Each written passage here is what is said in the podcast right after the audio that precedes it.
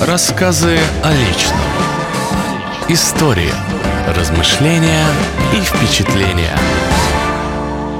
Стихи, которые я учила в школе, надолго загнали меня в рамки типичных рифм. Но для андеграунд-культуры эти рамки ни к чему.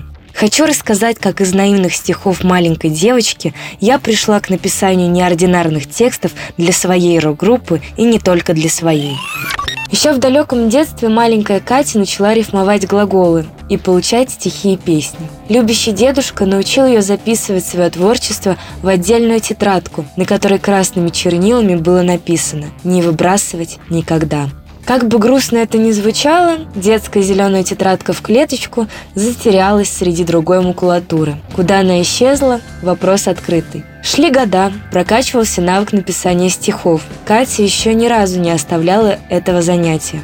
Она созванивалась с дедушкой и по телефону декламировала свои стихотворения. Дедушка ее увлечение поощрял как никто другой, ведь сам порой писал стихи, которые называл «Мои скрижали».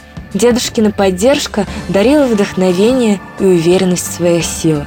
Потом Катины стихи печатали в школьной газете. Ее отправляли на конкурсы, где она занимала призовые места. В 17 лет Катя уже писала не детские стихи про юношеский максимализм и на остро-социальные темы. Ее несогласие проявлялось в каждой строчке. Стихи о неразделенной любви также не обошли ее стороной. Научившись накладывать стихи на гитарную мелодию, Катя начала писать песни. Все твердили, что голос у Кати красив, а тембр необычен.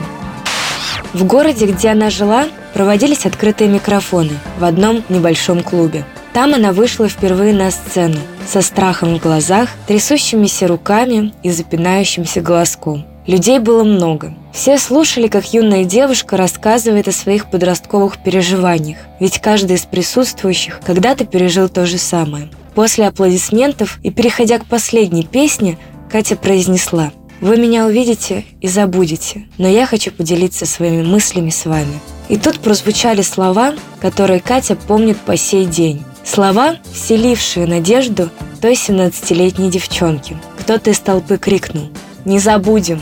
И его поддержали еще несколько голосов.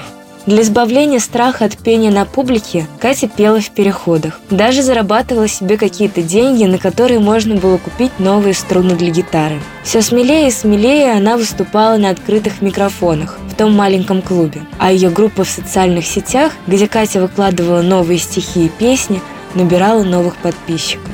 Так и дошло до того, что известная в узких кругах пост-метал-группа из Нижнего Новгорода позвала Катю на вокал. Катя начала раскрываться как рок-певица, пишущая незаурядные тексты. Вот вышел первый мини-альбом с ее участием и текстами, потом сингл, а на концертах приезжие группы сравнивали Катю с зарубежными певицами. Проходит время.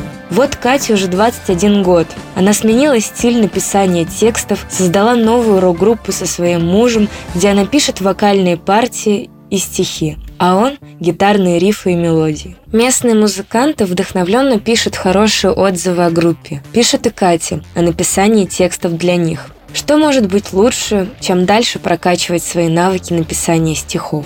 Разглядывая тернии своей души, гуляя по разбитым улицам, я пишу об окружающем нас мире. Мрачном, тревожном, но страшно красивом.